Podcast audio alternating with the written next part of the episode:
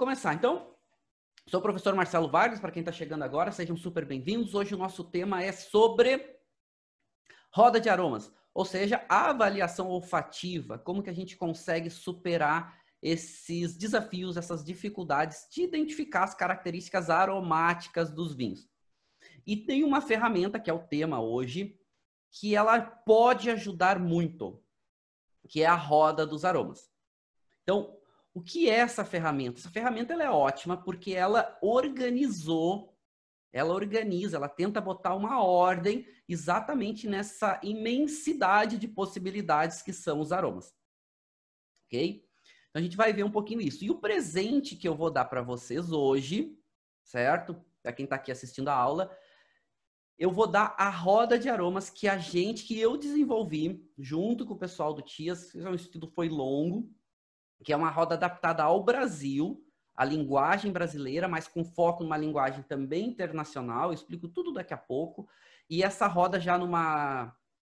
Primeiro, a ferramenta para vocês utilizarem, que eu vou mostrar para vocês como fazer, e ela numa resolução alta que vocês podem imprimir um cartaz lindão para vocês praticarem degustação e a roda ajudar vocês. Então, vou dar ela em alta resolução para vocês, para vocês imprimirem esse conteúdo e eu já explico para vocês como vocês fazem para baixar essa roda daqui a pouquinho. Mas vou explicar ela para vocês. Vocês estão vendo ela aqui no fundo, já aplicada. E o que, que é a roda dos aromas? É exatamente isso. Ela é uma ferramenta que nos ajuda a organizar a parte de aromas. Só que a gente já estudou que a parte de aromas pode ser aromas diretos como aromas indiretos, ou seja, aromas que eu sinto pelo nariz e aromas que eu sinto pela boca. Porque quando a gente define o perfil aromático dos vinhos, seja aroma, seja sabor, o aroma indireto ou aroma direto, a gente tem que organizar isso, porque isso vai dar um direcionamento para nós do, das características do vinho, do perfil dos vinhos. E a parte olfativa é extremamente importante. Então, a roda dos aromas, ela ajuda a organizar isso. E, mais do que isso, a gente tem que lembrar que a gente, durante a nossa vida, a gente aprende o nome das coisas. Certo? Então, a gente aprende o nome das cores. Ah, a cor azul, a cor vermelho, a cor rosa. Ok? A gente aprende isso. Então, a gente, todo mundo consegue identificar as mesmas cores, a menos que a gente tenha uma patologia, uma doença a gente aprende o nome dos sons, né? As notas musicais, dó, ré, mi, fá, sol, lá, si, etc. A gente aprende os nomes dos sons. E é claro, as pessoas vão lá montando vários desses sons, dessas notas e vão compondo músicas, vão. Mas a gente aprende isso. Quando a gente fala de aromas, e quem não percebeu isso vai perceber isso agora, que a gente não aprende o nome dos aromas. Pararam para pensar? A gente não aprende o nome dos aromas. A gente não aprende o nome. Ah, qual é o nome daquele aroma? Não sabe. A gente, o que, que a gente faz? A gente pega um produto, quando cheira e sente um aroma, a gente diz, olha, é aroma daquele produto. Só que o aroma daquele produto não é um único aroma. São vários compostos aromáticos misturados que dão aquela característica. Para para pensar?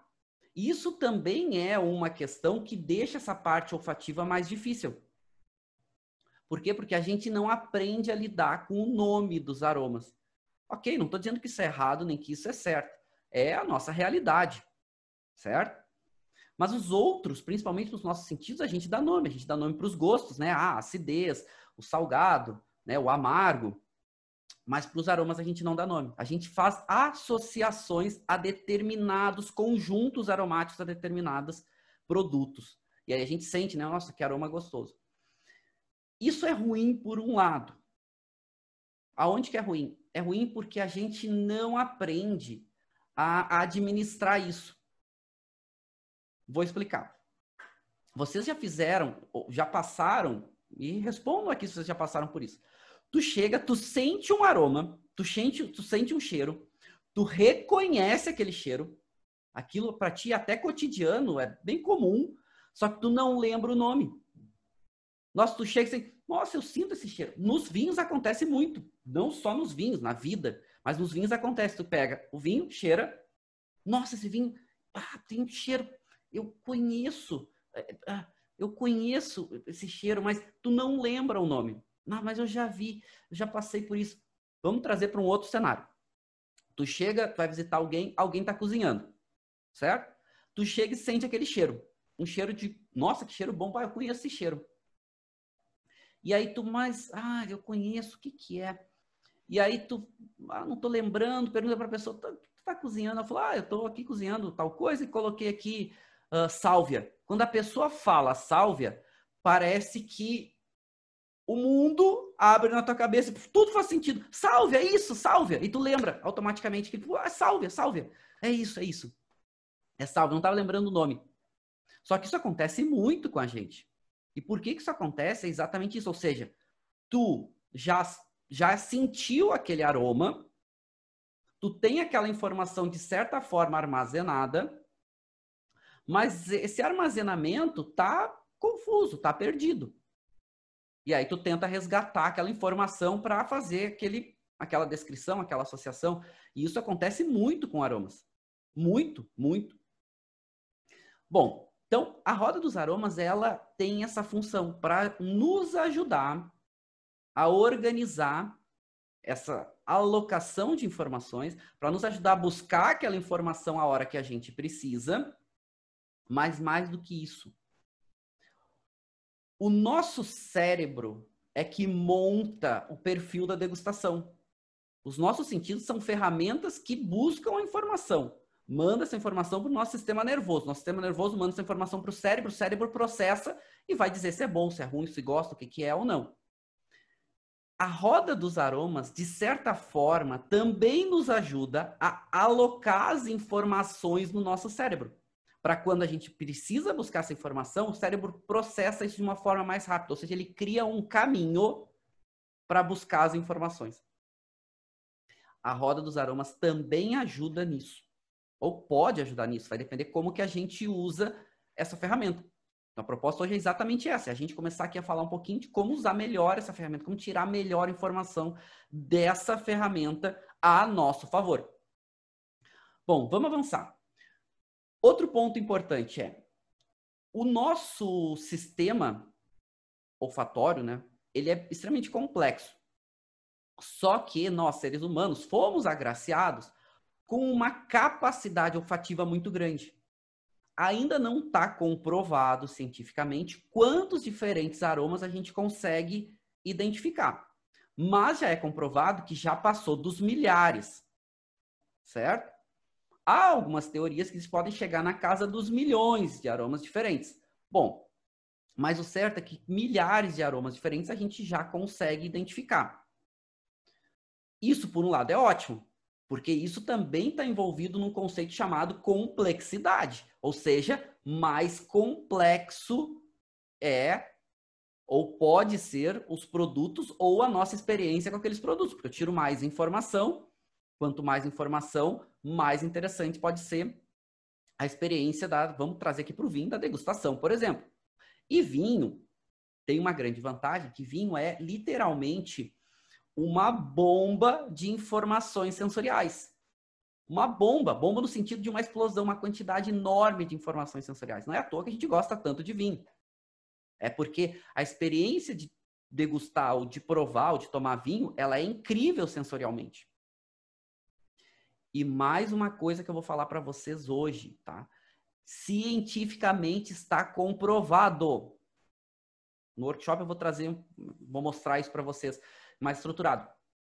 É quanto mais você entende sobre degustação, quanto mais você entende os teus sentidos, quanto mais tu entende os teus sentidos relacionados com vinho, mais prazer tu tira de tomar ou degustar vinho. Isso é importante. Ou seja, quanto mais tu aprende sobre aquilo, não só o tomar vinho, mas quanto mais tu aprende da relação dos teus sentidos com a bebida e das características da bebida, mais prazer tu tira de degustar e de tomar vinho. Então, só aí a gente já tem um motivo extremamente forte para aprender sobre degustação. Ok? Bom, agora alguns desafios. O nosso sistema olfatório, olfativo, etc., ele trabalha por estímulos químicos. né? E isso também, não só no nosso sistema olfativo, como nosso paladar. São através de estímulos químicos, ou seja, quimicamente, manda essa informação para os nossos receptores e os nossos receptores vão fazer o caminho de mandar essa informação para o nosso cérebro. A questão é que toda vez que a gente tem um estímulo, um estímulo químico, normalmente é mais difícil de avaliar. É mais complexo, porque aquele estímulo normalmente não acontece sozinho. Tem várias outras informações químicas acontecendo ao mesmo tempo. Então, é um desafio um pouquinho maior. Nosso sistema olfatório, né? Nosso olfato. Então, a gente pode sentir os aromas de forma direta ou indireta. Então, a gente tem um canal aqui dentro da nossa, no final da nossa boca, né, quando começa a nossa garganta, nossa laringe, faringe, etc., um canal onde permite que as moléculas também subam em direção ao nosso bulbo olfatório. E isso é importante porque porque a parte essa parte olfativa, ela segue esse caminho aqui. Ela ajuda na complexidade, ela ajuda a deixar mais interessante, mais do que isso, é o aroma, é parte importante do que a gente chama de sabor.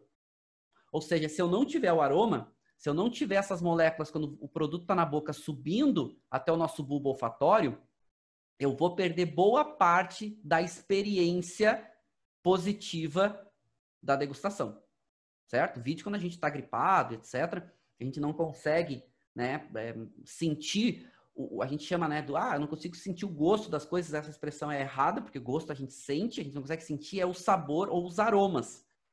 Por quê? Porque as moléculas não conseguem subir para a gente sentir, na verdade, o que a gente chama de aromas indiretos. Mas essas moléculas, a gente pode sentir os aromas tanto de forma direta, via nasal, como de forma indireta, que é via retronasal, ou seja, pela boca. As duas formas a gente consegue sentir.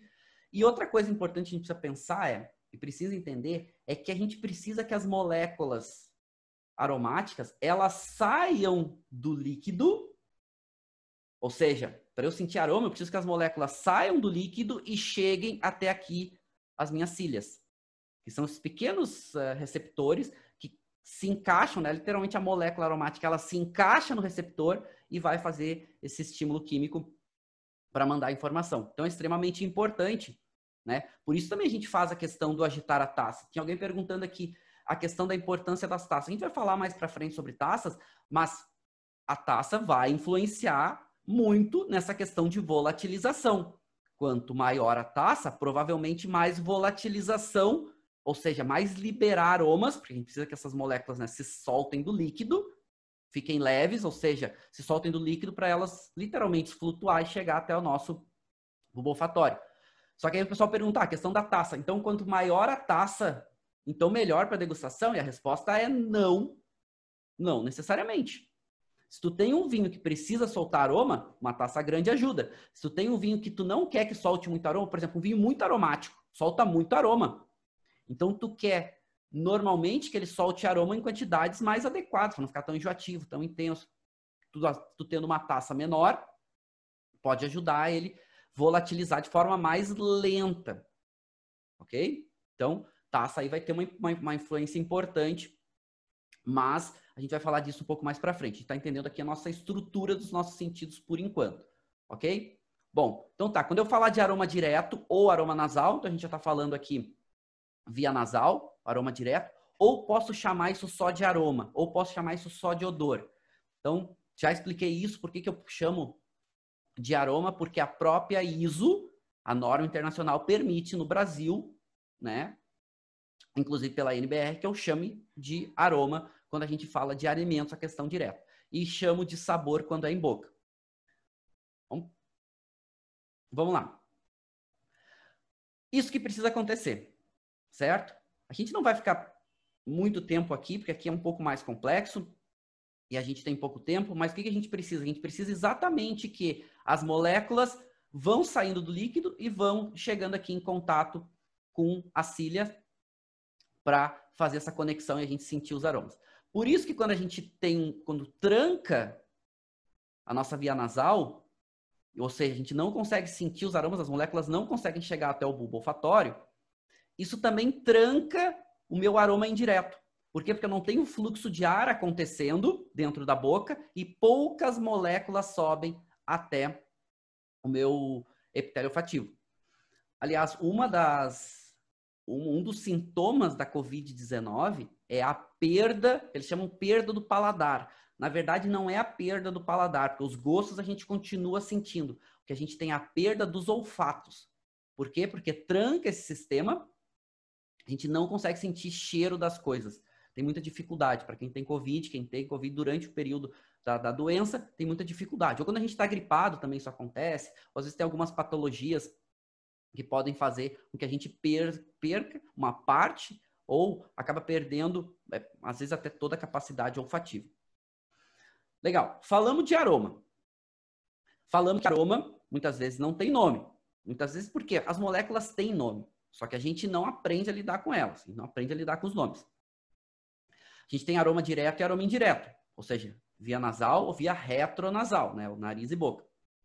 E a gente tem um outro elemento importante que a gente vai aprofundar também mais para frente, que é a questão dos sabores. Né? O que são os sabores? Se eu estou falando a questão de aroma, e aroma é exatamente isso, são essas moléculas que a gente sente as características de odores, de aromas. E quando a gente fala de sabor, a gente está, na verdade, misturando o que é aroma com o que é gosto, com mais a sensação tátil. Deixa eu explicar. Quando eu falo de sabor, eu estou somando todos esses, esses, elementos. Então, quando eu estou falando de sabor, necessariamente é em boca não é mais aroma. Eu posso sentir o aroma pela boca, mas aroma são só exatamente o que está associado às moléculas aromáticas. E aí a gente faz essas associações, já que a gente não deu nome para as moléculas, a gente não aprendeu o nome das moléculas, a gente dá nome associativo. Ah, tem cheiro de morango, tem aroma ou cheiro de framboesa, de abacaxi, etc. Do que de madeira, baunilha e tudo todo outro, todos tantos outros. Quando a gente fala de sabor, a gente necessariamente está falando disso em boca, porque daí é a soma desses elementos. Também a parte olfativa, direta ou indireta, que normalmente é indireto, associado com os gostos, ou seja, é doce, é salgado. Ah, tem a sensação tátil, tem a sensação tânica, esquenta, tem algo. Quando isso tudo se soma, a gente chama de sabor. Por que isso? Porque quando está em boca, a gente só não está sentindo só o aroma. A gente está sentindo o aroma indireto, mas também tem a parte dos gostos, também tem a parte tátil, também. Ou seja, isso tudo vai se somando. E aí a gente vai chamar de sabor. Então, quando a gente. Isso é um ponto importante, tá? Gosto são os cinco gostos básicos. Já falamos sobre isso aqui nas aulas e vamos falar um pouquinho, aprofundar isso um pouco mais para frente. Sensação tátil, já falamos também. Agora, aromas, a gente faz associações. Sabor, eu posso necessariamente falar quando o vinho está em boca, que lembra aromas e outras características juntos. Ou seja, eu não sinto o sabor, por exemplo, do morango só cheirando, eu preciso colocar em boca. Quando eu estou mastigando morango, eu estou quebrando moléculas, eu começo a sentir os aromas indiretos, eu começo a sentir a acidez, a doçura, e essa vai dar o que a gente chama de sabor do morango, vai montar essa complexidade de morango. A gente aqui, na metodologia que eu uso, a gente separa, então, para ficar mais fácil, essa parte de aromas. O que, que a gente fala? Aroma é quando é no nariz, para ficar mais fácil, ou aroma direto. Quando é em boca, a gente chama ou de aroma indireto ou de sabor, para ficar mais fácil a gente separar. Estou sentindo, falando agora de vinho, estou sentindo sabor de baunilha, estou sentindo sabor de frutas maduras, estou sentindo sabor de frutas vermelhas, estou sentindo, eu sei que é em boca. Eu falo que é aroma, bom, eu sei que é nariz. Por mais que tenha metodologias diferentes, né, a gente começa a separar para ficar mais fácil da gente organizar isso. Mas a gente está vendo que é bem complexo. Ou seja, falei que não era fácil, mas falei que é bem possível. Ok? Bom, bem possível o quê? Entender essas características aromáticas. Entender o perfil dos vinhos e tirar mais prazer disso. Aqui, para a gente entender um pouquinho, a gente não vai ficar muito tempo aqui, porque aqui a gente começa a falar de famílias aromáticas, conjuntos aromáticos que vão dar determinadas características. A gente não vai aprofundar isso agora. O que, que a gente quer são aquelas características que a gente associa aos produtos. Então, eu não vou falar aqui dos ésteres, que são vários compostos que podem aparecer aqui, nem das famílias acetonas, nem terpenos, nem pirazinas, não vou falar aqui. Até porque a gente não usa isso nas avaliações uh, de degustadores, de modo geral. Mesmo as avaliações técnicas, a gente faz associações aos nomes que nos remetem, ou seja, as famílias aromáticas. Por isso a importância da roda, que eu vou falar daqui a pouco. Então a gente não fala assim, ah, aquele caráter de, de pimentão cozido, ou aquele caráter de pimenta preta. Ah, é da, é, é da família das pirazinas, né? Pode ser vários compostos aí da família das pirazinas. A gente não fala ah, pirazina. A gente fala, acaba dando a característica associativa. Isso, por um lado, é para facilitar, mas por outro lado, também deixa muito difícil. Tecnicamente, isso a gente usa na produção de vinho, a gente usa em algumas avaliações técnicas, etc. E a gente acaba usando os nomes técnicos. Mas não é o que a gente vai usar aqui. Aqui a gente vai usar famílias aromáticas. Aqui a gente vai usar associações. E quando eu falo família, a gente está tentando agrupar diferentes aromas dentro de um grupo, de um conjunto, para nos facilitar. E quando a gente começa a fazer isso, a gente começa a entender, ou seja, organizar, facilitar o cérebro a facilitar essas informações, essa alocação de informações. Certo? Bom, a gente vai mais para frente também falar de aromas primários, secundários e terciários, mas para a gente falar disso, a gente precisa entender antes os aromas. Antes a gente fala, bom, isso aqui era uma primário, isso aqui era uma secundário, isso aqui era uma terciário, o que, que isso representa nos vinhos? A gente precisa entender esses aromas. E aí a gente começa a entrar exatamente aqui nas nossas famílias aromáticas. Tá? Esse é um termo que é bem utilizado, bem aceito na literatura de modo geral, que é tentar organizar isso. Quem fez isso de uma forma muito consistente foi o Emily Peinot, né, um grande pesquisador da Universidade de Bordeaux, um grande professor, autor de vinhos e de livros de vinhos incríveis, e que faz, tem um livro aí que é uma grande referência, foi um dos primeiros aí grandes livros associados à degustação, que é o Gosto do Vinho. Ele ali no livro, ele começa a organizar um pouco isso. Ele começa a separar e tentar né, dar nomes para os aromas, organizar esse nome de aromas. E aqui quando a gente fala de famílias aromáticas é exatamente isso. É um primeiro passo para a gente começar a organizar o nosso perfil ou de identificação de característica dos vinhos, certo? Diferentes uvas tendem, não é absoluto, a expressar determinadas características diferentes. Por isso também que a gente vai meio que organizando isso, meio que organizando, por quê? Porque não é, é ela não é uma organização definitiva. Ela é uma forma, ela é uma metodologia. Então, por exemplo, ah, vamos falar que lá é, determinada uva, é, Carmener, tende a fazer aromas de cereja, mas também pode aparecer aromas de geleia, pode aparecer aromas que lembram ameixa, pode. Mas aqui é um, é um infográfico só para a gente ver que de, determinadas uvas têm uma predisposição a determinadas características, mas isso não é absoluto. Mas só se a gente fala só das famílias, de uma família, se a gente organizar uma família frutado, né, ou frutada, quantas possibilidades a gente tem. E foi por causa disso, dessa, dessa quantidade de informação e até de desorganização que tinha na parte olfativa e aromática, que em 1984, uma doutora, uma pesquisadora, ou seja, uma PhD, chamada Ann Noble, ela, é, ela era, né, hoje já é aposentada, uma grande pesquisadora da Universidade de Davis, na Califórnia. Davis é um dos maiores centros de pesquisa em vinhos. Ela publica um trabalho científico lá em Davis, em 84, tá?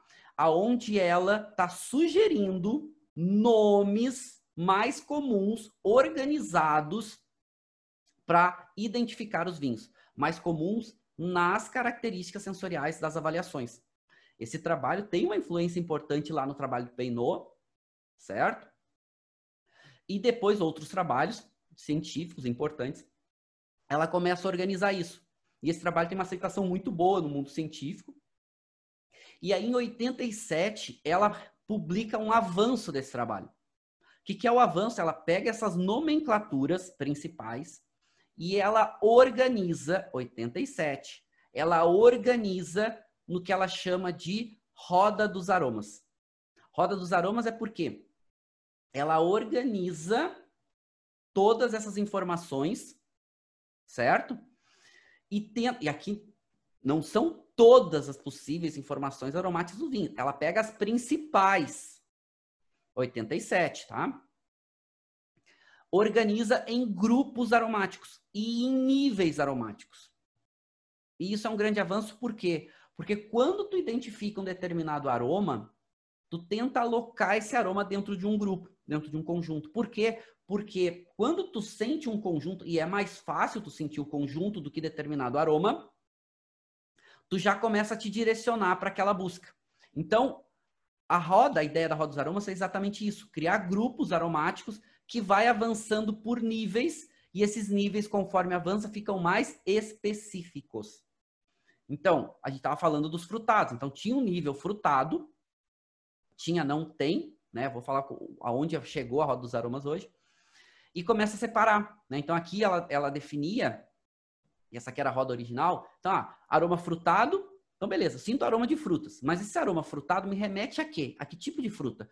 Fruta verde, fruta vermelha, fruta preta. Então, ela, ela definiu um segundo nível chamado frutas cítricas. Bom, ok. Ah, me lembra um aroma frutado, mas esse aroma frutado mais um aroma de frutas cítricas. E aí, uma variedade muito grande de aromas podem ter de frutas e de outros elementos. Mas começou a organizar. Então, o primeiro nível, uma macrofamília. Um segundo nível seria um avanço dentro dessa família, ou seja, não só frutado, mas frutado cítrico. E um terceiro nível, que seria algo bem específico. Então, não é só é, fruta cítrica. Tem aroma de grapefruit. Grapefruit no Brasil é toranja. Né? Tem aroma de toranja. Né? Ou tem aroma de limão. Ou seja, começou a organizar esse perfil. E a gente começou a entender também que é mais fácil, ou seja, é mais fácil eu, durante a degustação, associar os aromas a famílias aromáticas primeiros do que a um aroma específico. Explico. Começa a definir o vinho eu já começo o seguinte, olha, esse vinho tem característica frutada. Bom, se tem característica frutada, consigo avançar algum nível? Ah, consigo. Ah, lembra fruta cítrica. Oh, legal. Ah, lembra... Legal. Bom, esse vinho, além de característica frutada, tem notas herbáceas, né? Vegetais, herbal. Ah, legal. Lembra mais um herbáceo fresco ou lembra mais um herbáceo cozido? Hum, interessante. Então, a gente vai avançando níveis. Por quê? é uma ferramenta que vai nos ajudando a entender melhor e organizar melhor esses perfis aromáticos. E está fazendo um trabalho importante durante essas organizações, que é ajudar o nosso cérebro a ir alocando essas informações. Para quando eu chegar num aroma final, um aroma de algo específico, ah, tem aroma de framboesa. Bom, automaticamente eu já associei, bom, framboesa é fruta vermelha, que é um aroma frutado. Às vezes, tu tem que fazer o trabalho contrário. Ah, esse vinho tem um aroma frutado. Ah, frutado, tá, mas aí. Tu não, não chegou ao aroma da framboesa ainda. Ah, lembrou um aroma frutado. Tá, mas é mais fruta cítrica, é mais fruta preta, é mais fruta vermelha, mas não, é mais fruta vermelha. Ah, legal. Tem essa fruta vermelha, consegue lembrar alguma coisa? É, tá me lembrando uma framboesa. Ou seja, olha o caminho que tu fez, tu, tu, forçou, ou tu ajudou o teu cérebro a chegar até o determinado aroma que tu estava procurando. Bom, extremamente aceito, uma grande ferramenta, só que começou a surgir muitas outras rodas de aromas. Cientificamente, essa foi a primeira, depois tem um estudo bastante importante feito na Alemanha, mas foi especificamente para vinhos alemães. E quando esse estudo foi publicado dos vinhos alemães, foi legal porque ele mostrou o seguinte: olha, dá para fazer direcionado para determinados vinhos ou para determinadas características, porque aqui a roda ela se limita a um grupo pequeno, limitado de informações, por mais que sejam os principais. Só que aí, se vocês forem na internet hoje, de lá para cá surgiram várias rodas de aromas. Várias. E nem sempre são as melhores. Porque se eu pego uma roda que não é tão adequada, acontece o trabalho contrário. Em vez de eu aprender, eu desaprendo. Porque às vezes as informações eu não entendo, às vezes é uma informação perdida, às vezes fica ruim. E eu sempre, desde que eu comecei a lidar com roda de aromas, e eu desde que eu comecei a estudar vinho, já faz um bom tempo, não vou falar quanto tempo, né, para ficar constrangido, parecer que eu sou velho, eu lido com roda de aromas, mas sempre tive uma dificuldade de encontrar uma boa roda de aromas, porque tem várias espalhadas. A da é uma roda interessante, ela ainda vende essa roda, ela é aposentada, enfim, deu, teve alguns avanços, mas ela é bastante limitada em algumas questões. E aí eu sempre sentia falta de uma roda mais adequada. E desde que eu fui trabalhar, eu já trabalho bastante, há bastante tempo aí, faz seis anos já nesse centro italiano de análise sensorial, lá que eu fui aprender, aprofundar muitas questões de avaliação de vinho, etc. O mundo foi uma mudança gigante na forma com que eu avaliava produto, entendia produto e e lá eu comecei a trabalhar uma roda de aromas mais adequada, primeiro, a uma linguagem internacional, mais focada para o Brasil. Não é porque ela usa termos brasileiros, ela usa termos internacionais, mas é associado a termos mais comuns para o Brasil. E aí serviu como base a roda da Enoble. Serviu como base vários trabalhos, várias publicações científicas para eu chegar nessa roda. Foram alguns anos, para não dizer muitos anos, montando para chegar nessa roda. Ok? Já vou falar para vocês e vou dar essa roda para vocês em primeiríssima mão. Vou dar essa roda para vocês, inclusive em alta resolução, para vocês imprimirem e vou ensinar agora para vocês como vocês usam essa roda. E por que, que ela é importante? Então, aqui é uma, aqui é uma publicação científica, tá? Feita lá pelo TIAS, essa empresa que eu trabalho, com uma aplicação de roda de aromas. Então, aqui, apesar de estar em italiano, não é difícil vocês entenderem. São duas denominações italianas de vinho, DOC, um, uma DOC e uma DOC-G, que a gente pesquisou lá na Itália, para definir o perfil de tipicidade desses vinhos. Então, um verdicchio de Matélica, um DOC, e um verdicchio da Castel di Ese de OCG, ou seja, o reserva. E aqui ele mostra exatamente uma roda de aromas aplicada então, definindo esse perfil. Ah, ok. Então, o verdicto de matélica, DOC, por mais que ele tenha uma variação grande, ele tende, ou seja, é típico dessa DOC, característica frutada, que lembra essa questão de, de, de, frutas brancas, amarelas, e aqui lembra uma maçã. Então, é normal, é comum no verdicto essa característica. Aliás, esse é um trabalho científico feito por nós, publicado cientificamente, e que virou depois um livro sobre o perfil dos vinhos dessas DOCs, certo? Aqui essa publicação de 2011 virou inclusive um livro. Exatamente a roda dos aromas nos ajuda a entender isso e ajuda a mostrar isso para as pessoas também. Então aqui uma aplicação da roda dos aromas. Mas igual, essa roda aqui é uma roda que foi é, organizada para os vinhos italianos. E faltava alguma coisa para os vinhos nossa aqui no Brasil, uma roda em português. Então, eu fiquei trabalhando muito tempo para criar uma roda mais adequada para nós. Eu finalizei esse estudo no final do ano passado, né? ainda não publiquei o estudo, mas eu já trouxe a roda para vocês. Aproveitei essa pandemia para organizar ela aqui, exatamente seguindo essa mesma metodologia, muito baseado em muitos conceitos. Os conceitos aqui têm uma linguagem internacional, mas que é fácil da gente entender aqui no Brasil, sua grande maioria. Conforme a gente vai estudando um ou outro aqui que a gente às vezes não entende, a gente vai entendendo.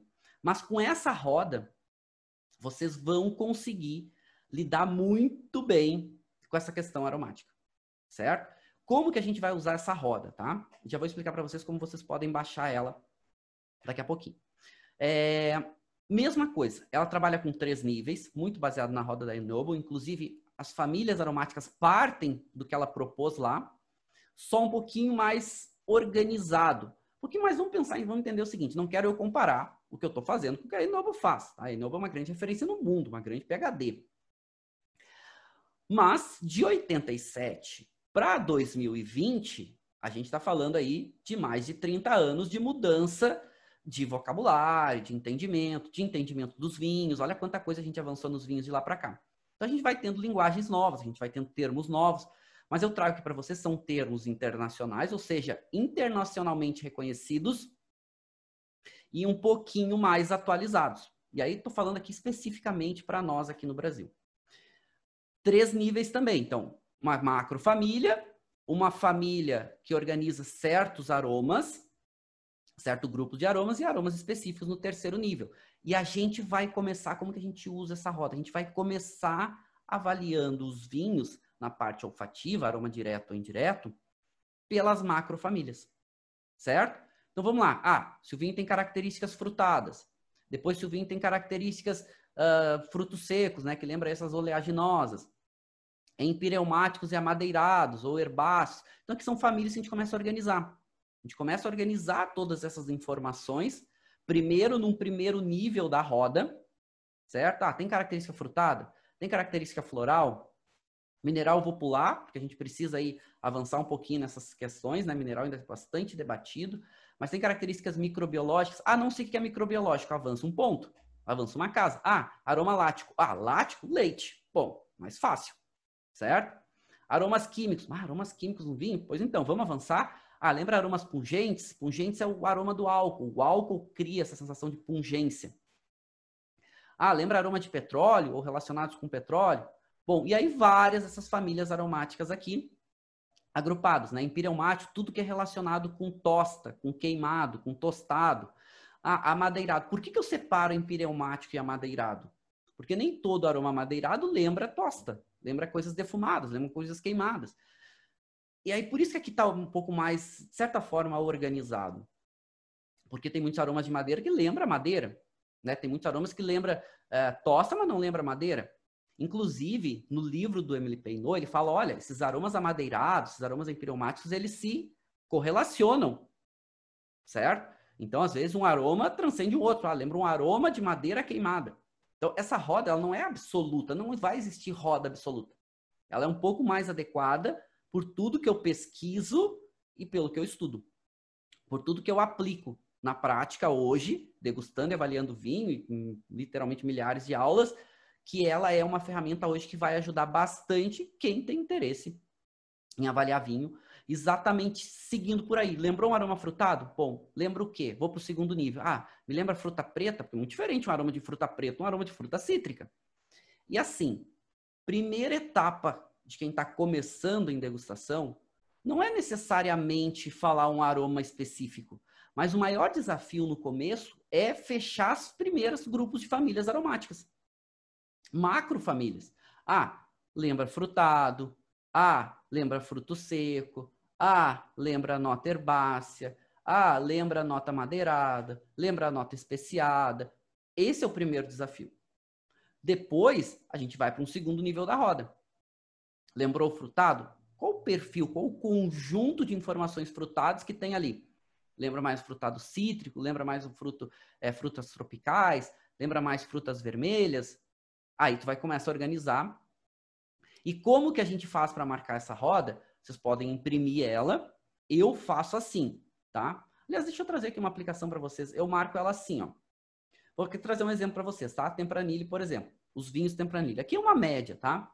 uma média do perfil é, estrutural sensorial dos vinhos tempranilho. Fala, ó, a intensidade de aromas tempranilho normalmente é médio, não sobe tanto.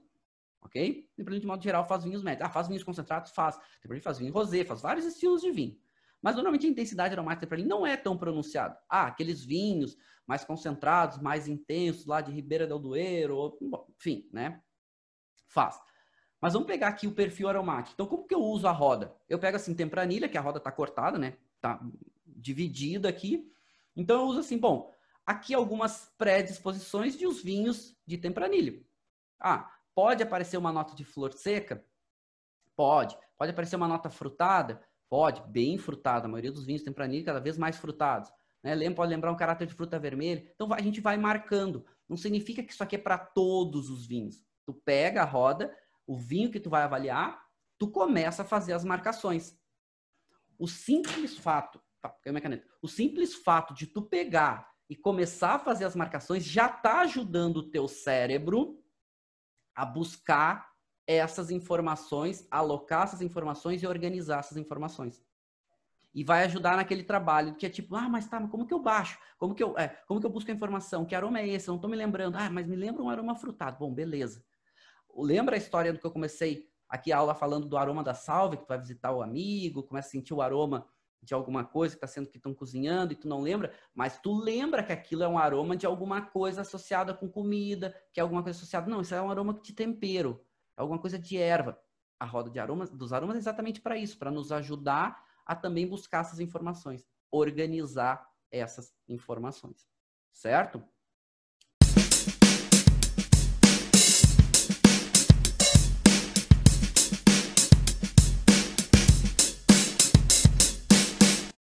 Você acabou de ouvir uma aula de vinhos do professor Marcelo Vargas. Em formato de podcast. Para mais conteúdos, dicas e materiais sobre a bebida, acesse o site www.marcelovargas.org. Um forte abraço e até o próximo encontro.